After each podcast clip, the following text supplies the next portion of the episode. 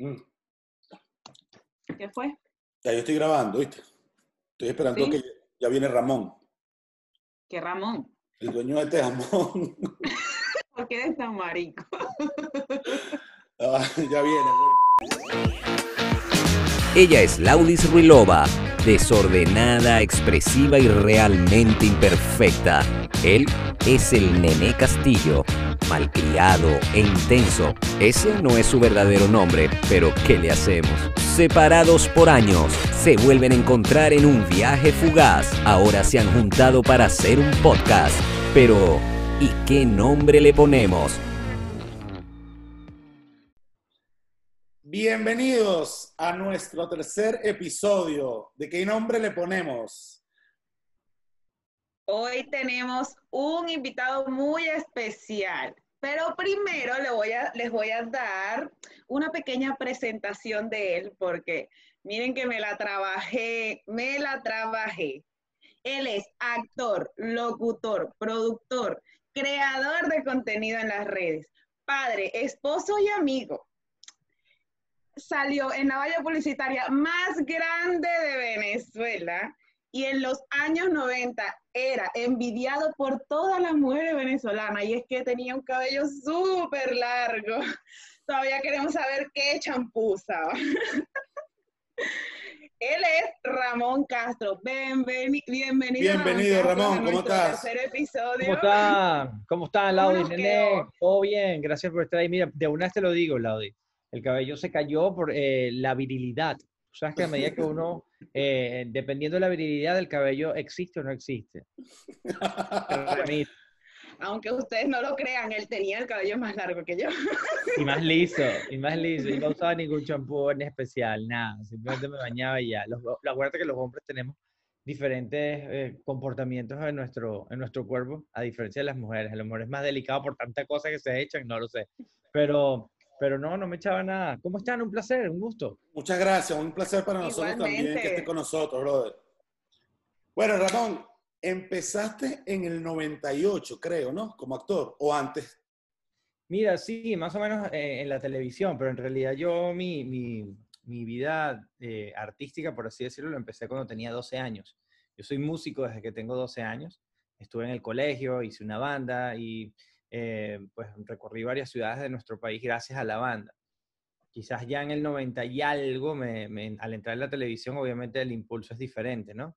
Era el chamo de la televisión que tenía la banda. Y empecé a trabajar en TV y, y a hacer novelas en, en RCTV. Claro, yo, yo, yo te recuerdo, te digo algo, yo la veía, pero en, en esa época ni me atrevía a decirlo porque tú sabes, ¿no? Eh, ¿No te, no te parece que en, que en aquella época era más complicado decir cuando uno consumía cierto tipo de contenido? Porque yo, no ahora- sé, yo ahora, yo ahora veo a tanta gente diciendo que veía Bambi, Pinocho, El Rey Y sí, León. que antes no se atrevían, por Sí, favor. pero de pana, yo en el liceo ni de vaina decía que yo veía hoy te vi. Y yo me iba volando del liceo corriendo Qué porque, cool. era, porque era las seis. Pero te voy a decir algo, yo, yo no sé si es que yo soy una persona muy particular o muy segura de mí mismo, pero a mí me ha importado muy poco lo que puede opinar la gente de lo que yo haga o no haga. Y desde el colegio, o sea, ah, eh, uh, me siento chalequeo. No me importaba, pero nada más bien me reía con el chalequeo y decía, tienes razón. ah". No, Pero igual, no ti importaba. Una palmadita. Y seguía, porque es que al final, mira, yo siempre me, me, me tomaba mis cosas tan, tan a la ligera. eh, en verdad, ¿qué puede dictaminar que te guste algo o no? ¿Que eres mejor o peor? Exacto. Entonces nunca me importó. Pero lo que pudieses estar refiriéndote tú es que los, los, los chicos decían, ah, ese es el bichito este de hoy te vi", y tal. Pero es un tema de, eh, de quizás o, o, o celo o una, una, una sana envidia eh, de, de, ¿sabes? Pero eso es normal y además es, es una etapa de chamos, ¿no? Estamos hablando de, de personas adolescentes que están en 16, 17 años Exactamente. que no, por, eso, que no tienen un criterio bien formado. por- por eso te digo, y en aquella época eh, el bullying en el liceo era peor que ahora. Lo que pasa es que ahora se ve más porque hay tanto teléfono inteligente, se graba. Ahora lo tal. popularizaron. Sí. Exacto, pero Sí, antes. sí, ahora lo an-. Sí. Ahora es como un auge. Ay, tengo, Sí. me sufro de bullying en la escuela, tú. Ahora Exacto. lo popularizaron. Yo lo Y si tú sufrí, estoy viva. Sí, y ahorita tú llegas y le dices a tu mamá que me están haciendo bullying en la escuela y entonces tu mamá va para la escuela y arma el peo y tal. Antes no, antes te hacían un bullying en la escuela y tú decías, mira que ese carajito me jode y te daban porque Si te, da, si, te deja- si te deja- usted me llega jodido aquí, lo voy a joder yo aquí. Sabes que yo, yo en, en primer año estudié, me tocó repetir primer año, de hecho, pero en la primera vez que cursé primer año, yo estudiaba en un colegio que se llamaba el Colegio Las Cumbres. Y ahí, Cumbres de Curumo, no de Caracas, Cumbres de Curumo. Ahí me trataron muy mal. Me hicieron bullying duro. Me dieron rueda de pescado, golpe, todo lo que te puedas imaginar. Súper, súper, súper desagradable y lo recuerdo perfectamente y recuerdo cada una de las personas que lo hizo también perfectamente. Em, era una etapa, fue una etapa ruda y era porque yo era gordito. Entonces se burlaban de mí, entonces ta, ta, pero el gordito siempre estaba con las mayores y le gustaban eran las niñas mayores. Y las niñas mayores siempre lo consentían. Entonces tenía como que bien marcado mi, mi destino y, mi, y mis gustos y mi forma de ser, ¿no? Eh, después, años más tarde, llegó la etapa de la popularidad y recuerdo haberme encontrado en una discoteca a una de esas personas. Y esa persona me dijo, ¡Eh, Ramón, ¿cómo estás? ¿Te acuerdas de mí? Y yo le dije, ¿Cómo olvidarte? No, no me acuerdo de ti, lo pueden sacar de aquí, por favor, seguridad. Fue ¿En sacado. Venganza. Espectacular, espectacular. Sí. Parece que yo digo que eso del karma no existe. Tú dale tiempo a la vida que te va a tocar. La Yo, gracias a Dios, no- nunca sufrí bullying. Sí. Yo más bien era la que hacía bullying, Sí, cosa que me arrepiento. Cosa mí- que me arrepiento. Pero no bullying a ese, a ese, bueno, es que yo no, yo no tomo como bullying lo que a mí me hacían, que eran bromas de colegio, que era lo mismo que hacía yo. Que es, bueno, nosotros en el colegio, yo en el colegio, no, en el liceo, yo siempre recuerdo, yo estudié electricidad y ahí nos ponían a rebobinar motores de ventiladores y cosas así. Y bueno, la idea de nosotros era meterle el motor al, al tontito así del salón que siempre salía corriendo y agarraba la mochila rapidísimo, el bolso. Y bueno, el, el hombre se caía, o sea, se- todo el mundo estaba así esperando que él agarrara Entonces, su bolso y se caía hacia atrás. Eran esas bromas, pero nos las hacíamos entre todos. Pero Bueno, bullying sí. como tal así no sufrimos. Y eso lo, si eso lo haces ahora, te llevan presa. Sí, eso lo haces ahorita y, y, no lo que- ven como lo veíamos nosotros en ese momento, pero es que tampoco lo hacíamos con una malicia como ahora. No, yo, lo que pasa es que yo creo que también son distintas épocas por un lado y por el otro, tanto por el tema del bullying como el tema de la sensibilidad. ¿No te parece que, es un- que ahora la gente está hipersensible con todos los temas? Bueno, porque está más expuesto, ¿no? Quizás es eso. ¿Cómo Está- manejas la sensibilidad tú en las redes? O sea, ¿cómo lo haces? ¿Cómo haces con esos comentarios absurdos? Nada, nada, o sea, es que, es que no me importa. Porque es que yo no estoy, yo no, yo no, yo no trabajo en base al que dirán. Y yo soy una persona que yo no me meto con nadie. O sea, yo soy una persona que yo trabajo en pro y ayudo a la gente. Entonces, cuando viene alguien que viene a ofenderme eh, a través de un teclado, es una persona que no me conoce, es una persona que yo no le puedo caer bien a todo el mundo. Tampoco me interesa. Yo simplemente hago mi trabajo y es divertirme. Yo me divierto, entonces yo aporto. Y la persona que, ojo, te voy a decir algo, no recibo muchas críticas negativas, gracias a Dios. Tengo una buena empatía con la gente y cada vez que me pasa algo, que pudiera pasar algo, yo le respondo. Le digo, él me dice, me caes mal, eres un imbécil. Gracias, yo también te quiero. Yo creo que Ya, es la- bueno, también es tu, tu contenido tampoco es, o sea, es como es- para no es- que no la genera- persona te comente algo Exacto. negativo. Tu contenido es muy productivo en realidad. O sea, yo estaba Pero viendo hay tus gente, redes que- hay sociales. gente, hay gente que, que- que le puede parecer negativo y te escriben cosas negativas. O sea, no recuerdo de verdad ahorita, gracias a Dios, porque yo trabajo en base a enaltecer a todo el mundo. Yo no trabajo en base a la negatividad de otra persona para enaltecerme yo. No. Oye, Entonces eso es diferente. Entonces yo A trabajo partir de hoy eres mi ídolo. Yo pienso igual que tú. y yo Dígame no, esta gente que saca lo peor de ti o, o tu pasado para crecer en las redes sociales. bueno, no puedo con eso, o sea, yo no estilo. entiendo. es un estilo, pero no, no, no comulgo con ello, no trabajo con eso, ¿no? Entonces quizás por eso no, no estoy conectado con esas cosas. Puede que cuando estás en la pantalla de televisión la gente te vea y diga, este tipo sí es arrogante, me cae mal, porque puede pasar, gente que no te conozca y te lo diga. Yo me Claro. encontraba gente en la calle y me decía, para, si me caes mal, eres un imbécil. Y yo le decía, te quiero mucho, Pero- man, un gusto. Hay, hay cosas que pasan así. Pero como una es así. persona que te está viendo por la televisión te odia. Yo es que yo no entiendo. Bueno, ya va. Ya. Yo, yo, yo, voy a, yo voy a meter un inciso aquí. Lo que pasa es que, te digo, a mí me pasó con un actor que el tipo hacía, o sea, el tipo, el tipo actuaba también en el papel y el papel era de malo. Y yo decía, este tipo es un coño de madre, lo detesto y tal. Y cuando lo conocí, el tipo era un tipazo. El tipo era super pan. Y yo decía, verga, yo le agarré recha a este tipo por una novela. Y resulta que el tipo Pero- Bur de pana. A veces pasa, puede pasar. Pasa, pasa, puede pasar. Entonces yo, yo realmente aprendí, además, eh, al tú estar expuesto en un medio, eh, tú tienes que tolerar cualquier tienes que- comentario, crítica o lo que sea, con la mayor humildad. Gracias, recibido. No me gusta, buenísimo. Eh, bien, bienvenido. Sigue tu camino.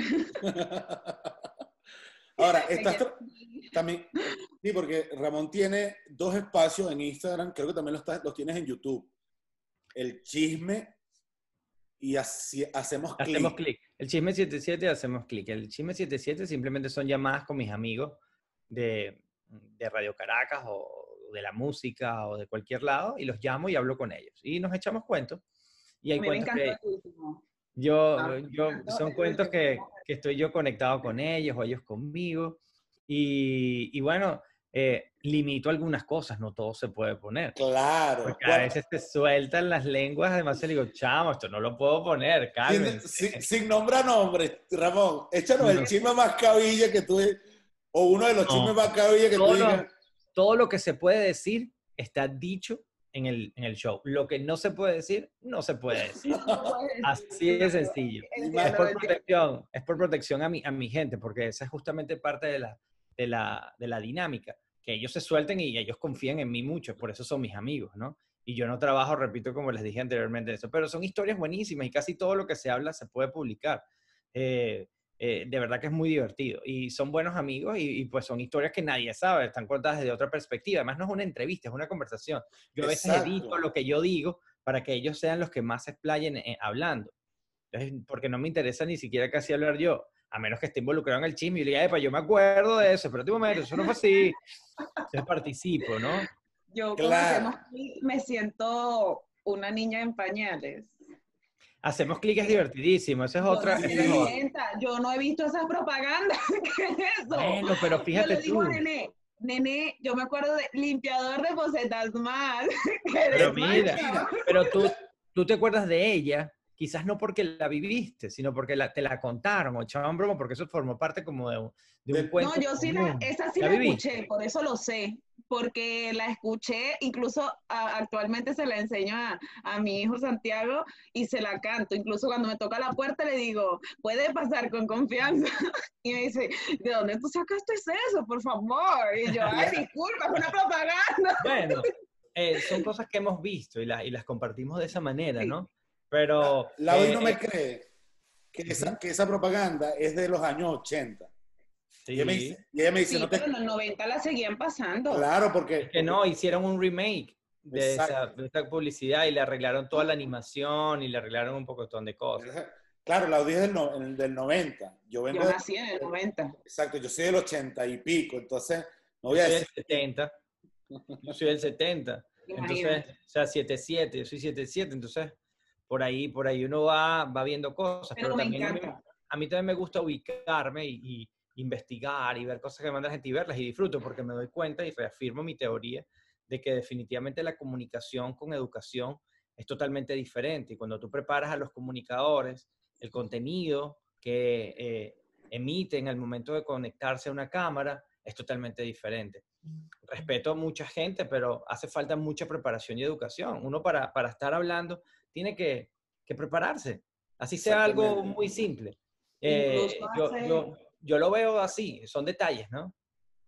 hace un tiempo eh, hubo un problema con una, una chica de un noticiero en Venezuela que estaba anunciando la muerte de una persona y se le olvidó y hizo así como, Eh, bueno, y todo el mundo la estaba criticando y la gente decía, no, que cualquiera comete errores, ya, pero es que ella tú te tienes que preparar. Claro. ¿Cómo tú vas a cometer semejante error y de paso en vivo? Sí, Pasa. Eh, eh, se murió no y, y así sonriendo. Eh, disculpa, estás en una esquela, ¿cómo vas a venir a reírte ahí? O sea, ¿estás riéndote de la muerte del hombre o qué? Ay, no, no, no. Puede De pasar, puede pasar. Los nervios, eh, el hecho de, de- de estar queriendo resaltar de alguna manera sin, sin hacerlo negativamente. Todo en- cuando tú estás frente a una cámara y cuando tienes a 20 personas al frente, es una responsabilidad muy seria porque tú eres la- el, el- el canal de comunicación y, es- y está en ti reflejada. eres, la, la- eres la imagen del canal en ese momento. Entonces es delicado, lamentablemente. Claro. Y bueno, la gente no escatima ni un segundo en, en destruirte absolutamente nada si cometes errores de ese tipo. Sí, de hecho, eh, justamente ayer estabas comentando en uno, en un, ayer o, antier, vi uno de, la- de los segmentos de- del Chisme 77 que estabas hablando de, de la diferencia de la preparación cuando tú comenzaste a, a ya, digamos, los últimos años que estuviste en la televisión. ¿Cuál es la diferencia? Toda, toda porque, am, bueno, primero la, la televisión se fue degenerando a partir de la, Sí. del cierre de Radio Caracas Televisión.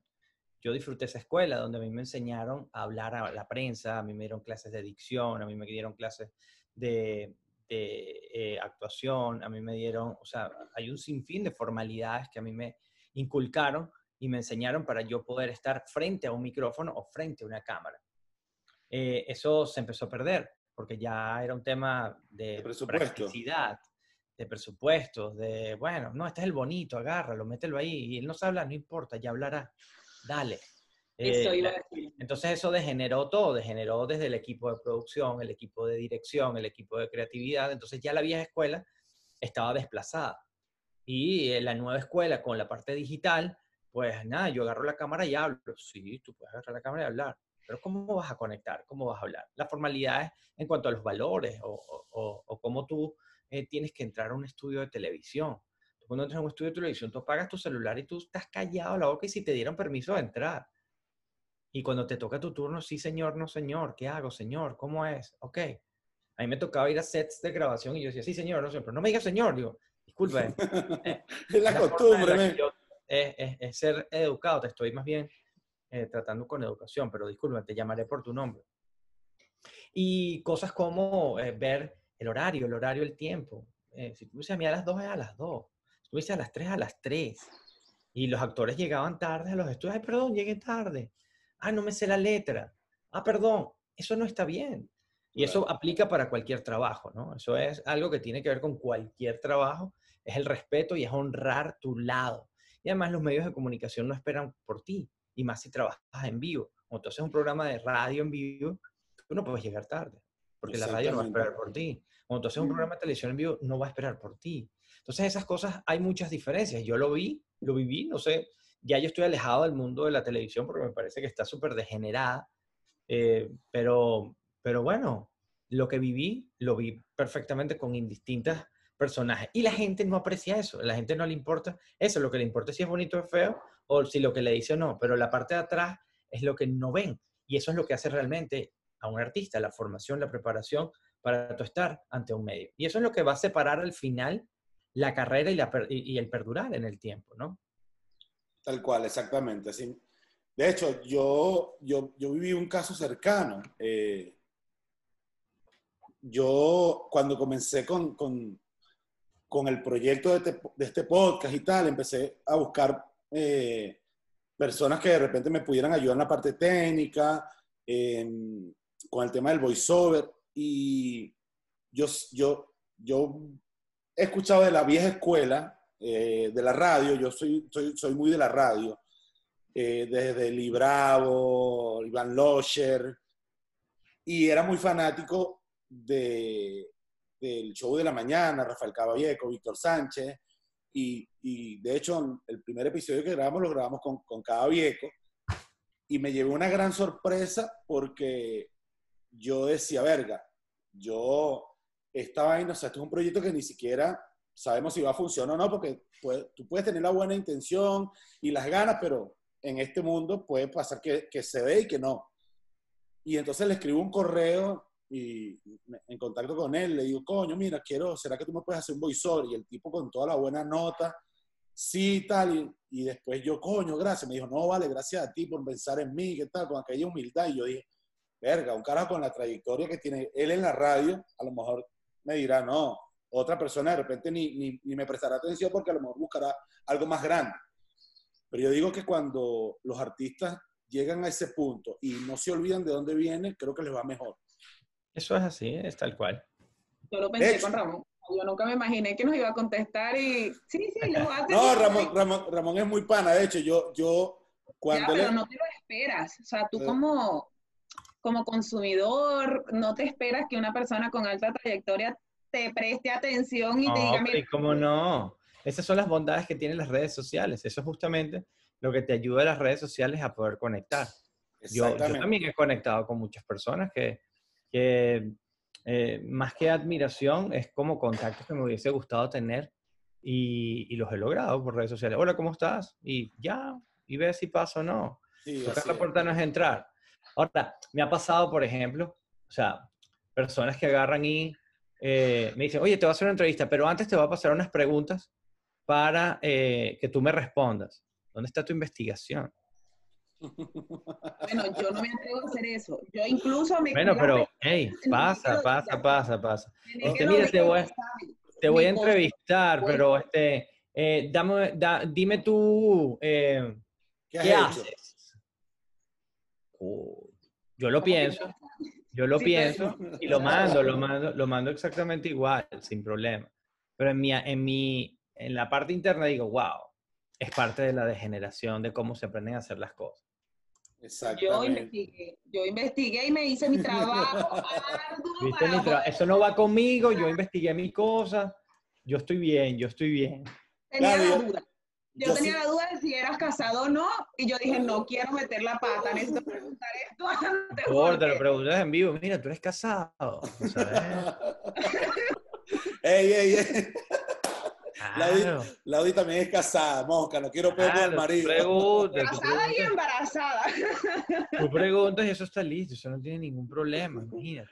Yo, Claro. con respecto a eso que dices que ahora, ahora lo que prevalece es si eres lindo o no. Estuve viendo unas entrevistas que te hicieron y en ese, o sea, en ese momento te preguntan que si tú crees que a ti lo que te benefició fue tu manera de expresar, o sea, palabras más, palabras menos, tu manera de expresarte y no tu físico. O sea, te querían decir algo así como que, mira, a ti no te contrataron precisamente por tu físico, porque estamos acostumbrados a eso, a que en la televisión se ven personas súper guapísimas, bellísimas, que tú, y es que el estereotipo, yo recuerdo cuando yo era chama, yo decía, yo quiero ser como esa actriz, yo decía, "Ah, Dios, Claro. yo, yo era tonta, por favor, hay que ser como tú y ya. Eh, y eso, y la persona se impresionaba por lo de la valla publicitaria que yo hasta busqué la foto por internet. O sea, fuiste un auge por lograr eso.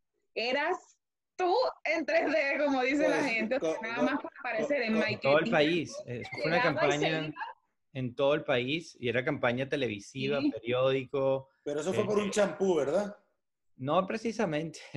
No, eso No. fue por eso fue por Movistar. Movistar. Movistar. eh, yo fui imagen de Movistar por nueve Claro, años. exacto, pero, pero en, la- en- esa, en esa época creo que tú ya no tenías el cabello largo. No, ya, No, ya pero tenía tenía cabello. cabello, tenía Tenía, cabello. tenía eh, un poquitico, sí, pero era de coco lado, te raspado. peinabas así de lado. Era coco raspado y algunas tenía de esas de lado, depende si me los dejaba crecer. Pero, pero fue Movistar por nueve años y bueno, una campaña realmente eh, impresionante. Eh, o sea, ver las vallas, ver todos los centros sí. comerciales, todo estaba lleno. Es que todo el que cara. llegaba y se iba de Venezuela lo veía él en Maiquetía, por favor, era él. Esa era él. o sea, Qué loco, yo ¿no? quedé Sí. impresionada cuando yo vi eso. Yo dije, Imagínate- logra eso, hay que ser un profesional para lograr eso. Imagínate llegar, imagínate llegar a Venezuela y lo, primer- lo primero que veo es una foto de Ramón Castro, ¿en serio? Va más allá de una cara bonita. Yo pienso así, incluso se lo digo al niño, le digo, tú siempre tienes que luchar para ser mejor. No Claro. te quedes conformes, siempre tenemos que, que ser mejores. Ahí está el secreto, ¿no? Yo Exacto. creo que es parte de ello. Yo Bueno, y pa- y- de trabajar en nada. Y parte de suerte. Y Imagínate, Roque Valero protagonizó una novela en Venevisión. Ya, pero, pero bueno. Bueno, pero uno no sabía, uno no sabía que, en uno no sabía que los locos podían también. Sí. En mi biografía se me olvidó decir que odias el gobierno venezolano. Bueno, no, yo, yo, una yo- entrevista con Carlos no es Gola y te criticaron por eso. no, yo no es que odio el, el gobierno venezolano, sino que definitivamente yo no voy, pero alineado para nada con el mundo chavista No. ni madurista. Antichavista Pero- hasta la muerte. Pero ni siquiera con la ideología, o sea, no. Eh, yo he vivido mi país desde cero y hice las cosas en mi país desde cero. Y las personas que aún hoy en día, porque yo puedo entender que hayan personas, cuestión que no me pasó a mí. Mi ojo crítico siempre estuvo allí y dijo, "Mm, mm, este tipo Chávez no es. Pero eh, yo puedo entender que, por ejemplo, en los primeros años hayan personas que se hayan dejado, pues, abrazar por la ideología de él y, y hayan votado. Eso puede pasar, porque, bueno, el tipo les hablaba de una forma. Claro. Pero después de todo lo que pasó, después de todas las cosas que siguen pasando, después de todo lo que está... O sea, ¿cómo tú me puedes decir que Maduro es una representación de presidente? ¿Cómo tú me puedes decir? Entonces, o sea, ese equipo de trabajo no funciona para nada. Y, y las pruebas están. O sea, el país está muy mal, está desmoronado, está, no existe. O sea, está realmente. Y lo que pasa con el venezolano es que el venezolano resuelve. El venezolano le da la vuelta. El venezolano se reinventa. El venezolano busca la hora. Y bueno, ¿y cómo están? No hay agua. Sí, no hay agua, pero no te preocupes. Yo tengo un pana que me trae la, la cisterna a mi casa. Mira, no hay gasolina. ¿Y qué importa? Yo ya monté una gasolinera en mi casa, no hay problema. Mira, no hay comida. Ay, por favor, tengo un tubo que viene directo de los Estados Unidos y me lo pone aquí en la casa. O sea, son, Sí. siempre busca algo. Entonces, Sí. eh, eh, eh, estar en esa zona de confort te permite, eh, pues, seguir soportando eso. Yo decidí que no y que basta y no lo soporto. Y persona que viene a mí y me dice, yo soy chavista, digo, me parece muy bien, felicitaciones, aléjate de mí, no me interesa. A mí me pasa igual y yo tengo Sí. familia chavista y a mí me cuesta quererlo. O sea, O perdón. sea, aún tú tienes, todavía hay familiares tuyos que son chavistas, todavía Sí, sí, aún. Todavía. Y ¿Qué te dicen de lo que hay hoy en día? ¿Qué te dicen? No, que es culpa de la oposición. Eh, eh, de una- Estados eh. Unidos, sobre todo de Estados Unidos, porque Claro. Estados Unidos nos bloquea, a Venezuela la tiene bloqueada. Es una locura. Una cosa, mira, yo tengo un tío que tenía un altar de Chávez con velas y o sea, una vaina que tú dices, pero ¿Vive en Venezuela aún?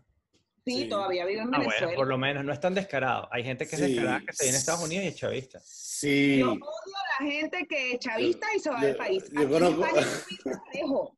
Y tú lo ves aquí, pero ¿qué haces? Yo siempre les digo, mira, yo solamente tengo algo que decirte. ¿Qué haces en España?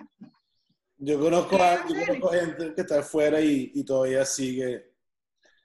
Y digo, ¿qué es lo que? Quédate en Venezuela comiendo porquería como comen los demás, pero no te vayas y no huyas de lo que para ti es el mejor gobierno que puede existir en el Mira, mi mundo. posición frente a eso es, uno, sí, yo tengo una tendencia política bien marcada y definitivamente no voy a, jamás a cambiarla. Y respeto mucho a los que están en mi país porque luchan muchísimo y trabajan muy duro Sí. para poder sobrevivir. Por lo tanto, yo dije que no opinaba más. No puedes opinar cuando estás fuera de Venezuela sobre los que están en Venezuela. Lo que sí Tal puedo opinar es de los venezolanos que están en los Estados Unidos, que es donde yo vivo y donde resido. Y eh, si hay una persona que viene a los Estados Unidos y viene a quejarse de los Estados Unidos con una ideología chavista, pues te puedes regresar y vas a tener por seguro que te voy a decir cuatro cosas. Sin embargo, tampoco es mi problema, 100%. Claro. Am, aquí hay que trabajar y ponerse a dedicarse a lo que tienes que dedicarte y ya. Ahora Claro. bien, si me preguntas, listo, tema muerto. Claro, pues nosotros venimos de una generación, tú eres del 77, o sea, nosotros vivimos la Venezuela buena, Sí, que tú que, que tú Sí, salías, que tú salías a las 2, 3 de la mañana y no tenías, o sea, no tenías quizás en alguna oportunidad una época que donde, pero te roban eran los zapatos, pero ya después en los últimos años, Los zapatos, el celular, el carro. no hasta la vida te robaban. Muchísimo no haber podido vivir lo que ustedes vivieron, lo que vivieron Sí, mis padres, mis Exacto. abuelos, que emigraron de España a Venezuela. Y hicieron dinero fue en Venezuela, no en España. Y se murieron en Venezuela. Yo eso no lo pude vivir, yo me tuve que venir.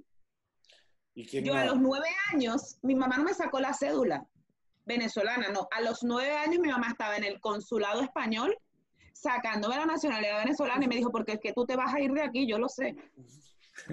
Sí, es que ya tú sabías por dónde iban los tiros. Eh, Vamos a la radio. Trabajaste en Hot 94, La Mega.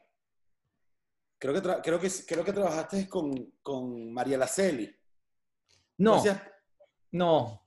Eh, yo trabajé en, en Hot 94 con eh, el pelón Douglas, eh, quien me dio la oportunidad de estar en radio por primera vez. Y luego entré en el circuito Unión Radio, entré solo. Siempre hice programas solos, a diferencia de algunos momentos. Eh, eh, comencé haciendo Rock en que era un programa que apoyaba el talento nacional y en yo no español. recuerdo. y aún sigue ese legado, ¿no? Sí. Sigue bajo la- la- las directrices de lo que yo dejé en aquel momento. Luego hice dos horas de música mega, después hice Mega News, después me fui a la radio del Ateneo, después volví a, a Unión Radio y seguí haciendo radio siempre alrededor de la música, ¿no? Y siempre alrededor de lo que eran las, las guardias musicales. Y pues fue una etapa muy bonita, ¿no? La radio es algo totalmente diferente a lo que puede ser cualquier medio. Porque la Exacto. mística del micrófono, de conectar, de que no te vean, pues te, te mantiene cercano a lo que haces tú a nivel No. comunicacional. No, y, y además, y además que eh, viviste ese auge de- del rock nacional, donde salieron tantas bandas buenísimas. Claro. Es que yo formaba parte de la junta directiva de la Fundación Nuevas Bandas. Yo crecí en la Fundación Nuevas Bandas, era la imagen de la Fundación Nuevas Bandas y estuve 21 años con ellos. Entonces, bueno, sigo actualmente con ellos. Digo activo en tarimas, presentando eventos y haciendo selección de lo que eran las bandas para el, para el, para el Festival Nuevas Bandas. Entonces hicimos muchas cosas. De hecho, hace poquito Félix yo sacó el primer programa que, la primera temporada que hicimos de Nuevas Bandas TV, que lo sacamos por Puma TV. Pero sí, una etapa muy buena y, y que pues definitivamente marca la historia. Tal cual, exactamente. Sí, yo recuerdo incluso, o, eh, eso fue creo que en- hace ocho, en el 2012, que salió, salió una campaña, la, la campaña de Salva una banda. Creo que fue en el Mm. 2012. eh, No que, recuerdo eso. Que hicieron un festival Salva una banda, eh, que era salvaunabanda.org. No sé si también es, form- formaba parte de la misma No, no creo, que sea, no creo que sea algo de la Fundación Nuevas Bandas. Fundación Nuevas Bandas tenía eh, puntualmente tres eventos, el intercolegial de Nuevas Bandas, el Alma Mater y el Festival Nuevas Bandas per se, que era una vez al año y se seleccionaban bandas de todo el país. Claro, este se El llama, este se llama ni, ni tan nuevas bandas. ah, sí, era, era, era justamente un- una antítesis de lo que era el Festival Nuevas Bandas. Correcto, exacto. Sí, Yo rec-. A mí me surgió una duda después de investigar tanto sobre ti. ¿Hay algo que tú no sepas hacer? Porque es que yo siento que tú lo sabes todo. Bueno, eso sería algo muy, em, muy osado de mi parte. Lo que pasa es que me gusta experimentar de todo para que no me digan que no se puede. No Ajá, soporto que me digan no se puede. Ah, no se puede. Bueno, vamos a averiguar cómo se hace. te pasó, te, ¿Viste? te- te pasó con los premios. Mira, este hombre se lo sabe hacer todo y lo que no sabe se lo inventa. Mira, pasó- que no sé, no sé, no soy bueno en los deportes. No, no soy bueno en los deportes. Malísimo. Bueno, muchos no son, yo tampoco. Porque te pasó, creo que fue con los premios Pepsi, Que que decías que, que- recuerdo una entrevista que, que o en un, en un- en un- en algún lugar te escuché hablando de- del tema de los premios Pepsi eh, cuando todavía no los habían hecho en Venezuela. Sí, bueno, había, había mucha, eh, mucha eh, como falta de credibilidad de todo lo que había en la industria de la música. Como yo ya tenía más de 15 años estando en, la- en el crecimiento musical de nuestro país, yo tenía conocimiento de la diversidad musical que existía en Venezuela. Entonces, pues nosotros eh, defendimos esa idea. Decirle, mira, sí hay bandas, hay muchas bandas y, y- y las pueden ver y van a verlas y van a ver de distintos géneros. De hecho, se va a quedar corto el premio Pepsi. Y bueno, es parte de, de- de la creación, ¿no? Y se dio, y gracias a Dios eso está y, y surgió todavía- y quedó ese legado. Y sigue. Y, y todavía funciona. O sea, to- to- es una de las pocas cosas que, que se mantiene en Venezuela, ¿no? Totalmente. No me acuerdo, ¿te gusta el reggaetón? No es mi género musical. No, no es algo que yo... Yo, le, preguntamos- yo tengo una pregunta que no va a faltar en todos nuestros invitados. Y es, ¿tú escuchas Bad Bunny? no, ni de vaina, Ramón. No, Ramón No, pero mira, curiosamente, eh, viviendo en Nueva York, ah, me tocó hacer de DJ. Tengo un amigo que se llama Carlos Escalona Cruz, que es un gran DJ y un gran compositor y un gran productor musical. Y él vive en Nueva York desde hace muchos años. Y pues entre el rebusque me dice, Ramón, ¿por qué no te pones a mezclar música? Le digo, man, yo no soy DJ. Ay, por favor, tú tienes ritmo musical lo puedes hacer perfectamente. Cómprate estos equipos. ¿Y qué voy a poner? Reggaetón. Le digo, no, man, no me hagas esto, por favor. Bueno, resultó que el reggaetón eh, fue mi, eh, eh, mi sobrevivencia, mi supervivencia en New York como DJ. Em, estaba desde las 10 a 2 de la mañana colocando puro reggaetón y pura música latina eh, en diferentes localidades de New York, eh, bastantes importantes, y yo era el DJ. Y llegaba y yo simplemente me ponía una capucha o una gorra, me ponía los audífonos y cuando alguien llegaba decía, wow, you're so good, man, wow. Yo decía, ah, I can't hear you, I'm working, I'm working. La migración es un purgatorio. Pero, pero no, pero respondiendo a tu pregunta, no es mi estilo musical, pero lo respeto y entiendo lo que hacen y, y el poder que tienen. Sí, realmente, el poder. Poder tienen. El poder tienen. Claro. es una música popular. Es una música popular, es una música que llega a muchos lados. Eh, si vamos a analizar, eh, es vacía. Eh, las letras. Aquí. Bueno, yo lo digo. No es el estilo. hay estilos para todo el mundo. Y que canta horrible. Siempre bueno, pero hay estilos para todo el mundo y esa es la diversidad musical y eso es lo que uno tiene que, que vivir y aceptar, ¿no? Bueno, seguido después que yo hago esta pregunta, respondo lo siguiente. Mi hijo te va a amar de ahora en adelante porque no criticaste a su ídolo musical. Es el mejor, es su ídolo, él lo dice. Bueno, yo se lo respeto, pero no. Es lo mejor que me ha pasado en la vida, me dijo una vez. Imagínate No. Vamos a, vamos, a tener, vamos a tener que hacerle un exorcismo de pana mejor que le ha pasado en la vida y yo, ay, no, de verdad. Qué barbaridad. Eh, ah, Ramón, tienes, con Let's Connect Show, eh, con Daniela Cosán. Eh, ¿De qué va más o menos esto, esto y cómo se te ocurre? Let's Connect Show es una experiencia que creé acá en la ciudad de Houston a partir de mi necesidad de conectar con la gente. Como no conocía a nadie, venía de Nueva York, necesitaba ver de qué forma podía hacer algún tipo de contacto.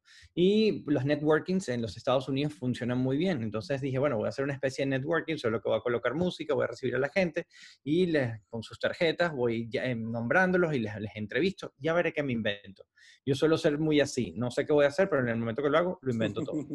Entonces, em, eh, empecé a trabajarlo y a la gente le empezó a gustar y gustarle, gustar, gustar. Y dije, oye, esto está empezando a funcionar. Vinieron 20, después 100, después 150, después 200 y no pararon de venir. Entonces dije, esto está bueno. Ok, ¿qué voy a hacer? Entonces le metí una banda en vivo, le metí cámaras, le, metí el streaming y empecé a darle forma de un show de televisión. Entonces la gente le fue gustando más y vivían una experiencia.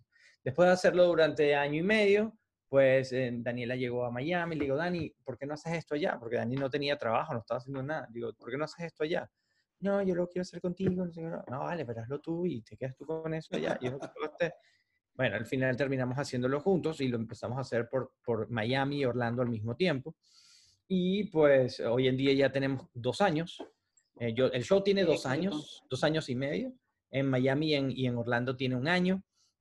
Y pues eh, lo que hace Let's Connect Show es ofrecer una oportunidad de conexión a diferentes empresarios eh, ellos son los invitados VIP en la experiencia. La experiencia se transmite por Facebook Live, Instagram Live y el show que se hace en vivo, donde asisten más de 150 personas y ahí se generan todos los leads para poder hacer una gestión. Eh, se les generan unos voiceovers. Si tú te metes en Let's Connect Show, vas a ver a, todos los, a todas las personas que están ahí como clientes, algunas eh, ejemplos de cómo es Let's Connect. Y pues esto lo hacemos una vez al mes. Con el COVID lo hemos venido haciendo digital 100% y pues nos ha resultado muy bien, ¿no? Por supuesto, ya a partir de julio, creo yo, que comenzará ya la experiencia nuevamente a como la veníamos haciendo anteriormente. Sí, de hecho, eh, tuve la, oportunidad de, participar en uno eh, y hay varias alternativas. Eh, Daniela creo que tiene, por ejemplo, un taller sobre cómo, cómo hablar, cómo expresarte. Mm, este no, eso es otra cosa. Em, lo que nosotros hicimos eh, fue que en todo este tema digital eh, se nos ocurrió invitar a nuestros clientes y allegados a nuestros clientes y después lo pusimos público para ver quién quería estar, pero principalmente fueron nuestros clientes los invitados. Hicimos un Let's Connect Zoom, donde lo que hicimos fue entregar contenido de valor. Daniela le habló a la gente sobre su taller de Habla bien, conecta mejor. Eh, yo le hablé a la gente sobre mi taller de edición de videos en celular eh, les eh, ofrecimos contenido de valor con Douglas Rojas de cómo debes hacer para que tu marca esté bien posicionada desde, el, el- el- desde cero. Y les colocamos a Luis Romero, quien les habló sobre marketing digital o Facebook Ads. Entonces era como darle un regalo a nuestros clientes. Pero eso fue una modalidad privada totalmente diferente. De hecho, ahorita, no sé cuándo sale esto, pero la nuestra edición es una El vez al mes. Bueno, el miércoles, justamente, o sea, dependiendo de la hora que lo publiques, eh, nosotros estaremos ya haciendo Let's Connect Show digital. Entras a Let's Connect Show y vas a tener el link allí directo, vas a poder verlo en Facebook Live, en Instagram Live, como quieras. Y tenemos a 15 empresarios de diferentes ciudades de los Estados Unidos, donde hablamos de su forma de monetización, de qué están haciendo y la oferta de sus servicios. Y básicamente eso es Excelente. Let's Connect Show. Mm. Definitivamente el alcance, el, el alcance de las redes sociales ahora es tan, Claro, tú no, Sí. o sea, no, no tiene límites. claro. Llegas a donde quieras. Nunca puedes subestimar. Exacto. Como nosotros, que no teníamos podcast y ahora tenemos. Ay, Dios mío, qué fuerte. Pues sí, eh, de, de tu- de- de esa etapa, radio, televisión, eh, producción, ¿con cuál, ¿con cuál de los tres te quedas, Ramón? Lo que pasa es que eso es una, eso es una respuesta que no tiene limitante, porque todo está conectado. O sea, al momento de yo hacer un show, yo ya estoy produciéndolo. Yo produzco, yo creo, yo genero todo. Al momento de yo hacer un, una simple grabación para mis, para mi, para mi Instagram, ya yo estoy en eso. Entonces todo tiene que ver, es conocimiento, básicamente lo que vas adquiriendo al momento de estar en todo lo que, lo que tiene que ver un show o una experiencia comunicacional. Entonces todas son bellísimas. Cuando yo estoy en cámara, o sea, yo tengo la particularidad que he estado en cámara, produciendo, dirigiendo al mismo tiempo. Y eso la gente dice, ¿cómo se hace eso? Bueno, yo lo he hecho. Es complicado, Sí, es impresionante, complicado. de verdad. pero sí se puede. Los premios Pepsi yo los hacía así. Yo dirigía, yo presentaba y llevaba toda la dirección al mismo tiempo. Tenía un equipo de trabajo, obviamente, que me soporta, pero la- las pautas las daba yo y las dictaminaba yo. Y que venía lo dictaminaba yo. Entonces, eh, es cuestión de, de, de poner en práctica todo lo que quieres. Con tu Entonces, no- talento se nace, se nace con tu talento. O es algo que va. yo no sé la- si esta es talento. la hora del- esta es la hora del quesillo.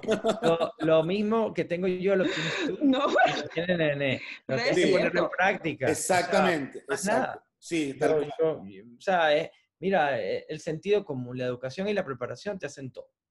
¿Sabes? Entonces, cada quien tiene las mismas oportunidades. Yo no sabía editar videos. Y yo hoy en día edito videos muy cool. Y Sí. lo hago. Nene tampoco sabe, Nene no. Le cuento un poco. No, de hecho, yo estoy apuntado en ese curso. Yo me, me, me he aprendido algunas cosas en Final Cut, pero también necesito a veces editar con el teléfono y en el teléfono no tengo nada. Mira, yo edito en Final Cut, no es la clase que daría, que, que- que estoy dando, pero estoy ayudando a la gente que puedan trabajar desde sus celulares porque es la herramienta de trabajo. Exacto, O sea, exactamente. por ejemplo, si tú entras al post que, que está ahí de mm, DM77, que es otra, otra nueva experiencia que estoy eh, empezando a hacer, todo lo hice en el celular. Nada lo hice en, el tele- en la computadora. Wow. Claro, el exacto. El teléfono, el- eh, ¿qué es lo que te da el teléfono? El, el teléfono te da esa inmediatez que tú necesitas de repente, que se te ocurrió, se te vino una idea. Y a mí me pasa que a veces yo, eh, yo llegué a este país y comencé haciendo Uber. Eh, ahorita estoy, hago delivery y paralelo a- estoy haciendo mi podcast. Y entonces a veces se me ocurre una idea y quiero grabarla y quiero hacer algo y digo, ya va, pero es que cómo lo hago aquí. Entonces, por eso me apunto porque, coño, a veces es bueno tener la inmediatez del teléfono que tú grabas, editas al, al momento y publicas y ya. Y eso es necesario. Totalmente, totalmente. Yo voy a empezar a comprender que es necesario manejar un teléfono celular. Yo es que, no, o sea, yo el día que nacieron la gente tecnológica, Diosito dijo, no, ni, no, mija, usted quédese ahí. mira, usted, yo te voy, mira, yo te voy a echar... O brinca o se encara. encaramos. Mira, Ramón, yo te voy a echar, la yo, yo te voy a tecnología, echar la un chisme. tecnología y yo, Yo te voy a echar un chisme. Yo estoy Chisme de- 77, chisme Sí, un chisme 77. 77. Yo, estoy, yo tengo seis horas mandándole mensajes a esta niña para que no se me vaya a quedar dormida, porque se me queda dormida como está embarazada. Y digo, no te, me Bueno, vayas, esto ya es una condición no, te, diferente. me- no te me vayas a quedar dormida y me vayas a es terrible. El sueño es una cosa que invade tu vida y no te suelta. No puedo. Pero bueno, Este, ya con esto hemos llegado al final de nuestro tercer episodio. Agradecido Ramón por aceptar la invitación, por acompañarnos. De verdad, muchísimas gracias. Eh, espero que en otra oportunidad, bueno, yo estoy cerca de Houston, yo vivo a tres horas. Espero que en algún momento este, podamos compartir en persona. De verdad eres una persona muy cool y que siga los éxitos por ti. Vale, gracias a usted. Muchísimo, porque yo lo más cerca que había estado es en la televisión, o sea, en la pantalla del televisor. Entonces ahora estoy en la pantalla de la computadora y hablando contigo. O sea, por favor. amor. Mira, nene, muchísimas gracias. Más bien eh, sigan adelante, cualquier duda y cualquier información a la orden. Y a la gente que nos está viendo, que nos está escuchando, agradecido por el contacto. Nos vemos en Ramón Castro 77, que son mis redes sociales en todos los aspectos. Si usted quiere saber de mí, arroba Ramón Castro 77. Eso está como la gente, ay, no te encontré. Bueno, entonces no tienes el raciocinio para ir a Google y colocar Ramón Castro Venezuela. Entonces a lo mejor te salgo yo.